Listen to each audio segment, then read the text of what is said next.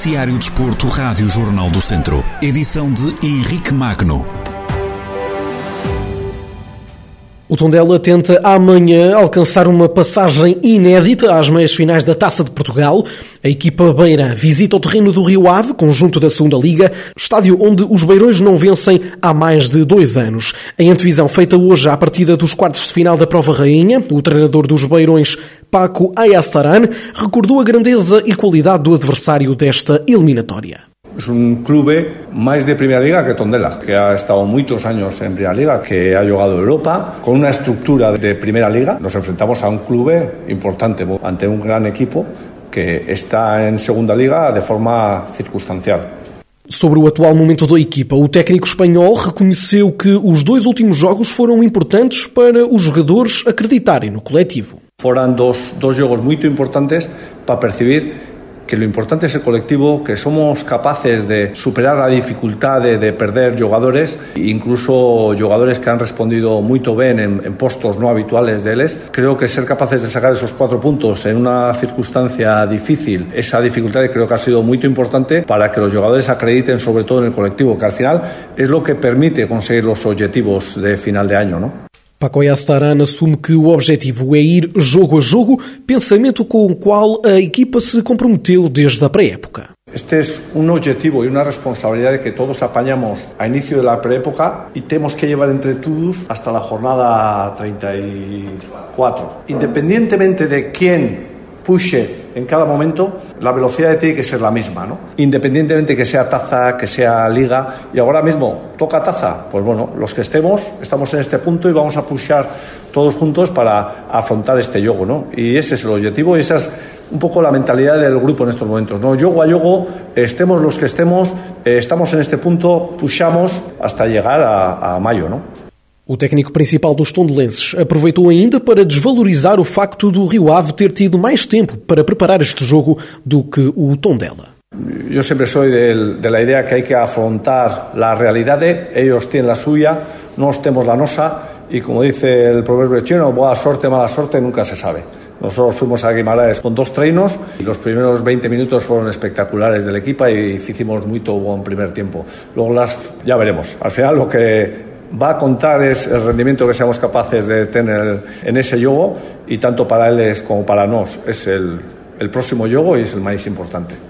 Paco Yassaran, treinador do Tondela, a antever a partida de amanhã dos quartos de final da Taça de Portugal. Tondela e Rio Ave encontram-se amanhã. Quem ganhar irá discutir a duas mãos a presença na final do Jamor com o vencedor da eliminatória entre o Portimonense e o Mafra. O encontro está marcado para as 6h45 desta quarta-feira em Vila do Conde e contará com a arbitragem de Artur Soares Dias da Associação de Futebol do Porto. O Mortágua começou com o pé direito a fase de apuramento da divisão de honra.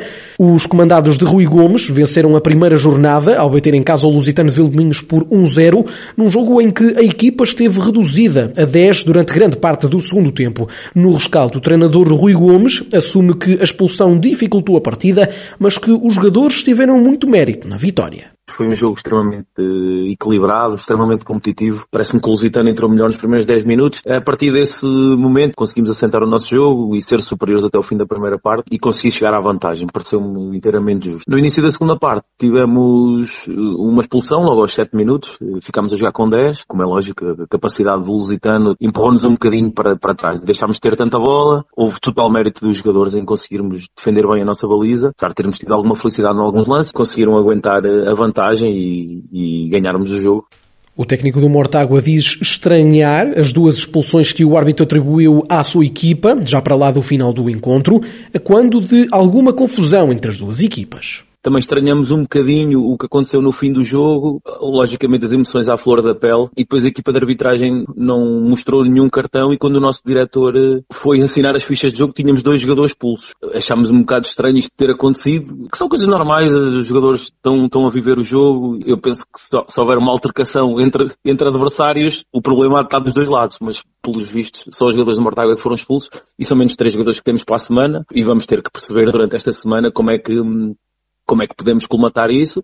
Rui Gomes, treinador do ainda invicto nesta temporada Mortágua, no rescaldo à vitória sobre o Lusitano de Vilmoinhos na primeira jornada da fase de subida da Divisão de Honra. O São Martinho de Mouros foi eliminado da Taça de Portugal de Futsal após ser derrotado por 7-6 em casa do Belenenses, equipa de, de uma divisão acima. Em rescaldo ao encontro da terceira eliminatória, o técnico da turma de Rezende Maranhão Neves fala de um sentimento agridoce num jogo onde a equipa dignificou o clube, e a região. É um sentimento agridoce, é um sentimento de tristeza, porque nós íamos lá para ganhar. Sabíamos, o Linense era favorito, que está num patamar superior. Demos uma boa réplica, entramos com as nossas situações de golo, inclusivamente. Qualidade também da equipa do Bolense fez um bocado a diferença. Nos três primeiros remates que fizeram a nossa baliza, marcaram três golos. A equipa recompôs-se, reagiu rapidamente. A equipa nunca desistiu, foi ao 5-2, tivemos que tentar tudo. A equipa teve uma atitude fantástica. Dignificámos São Martinho de Mouros, Rezende, Viseu, eh, de uma forma que acho que foi claro para toda a gente.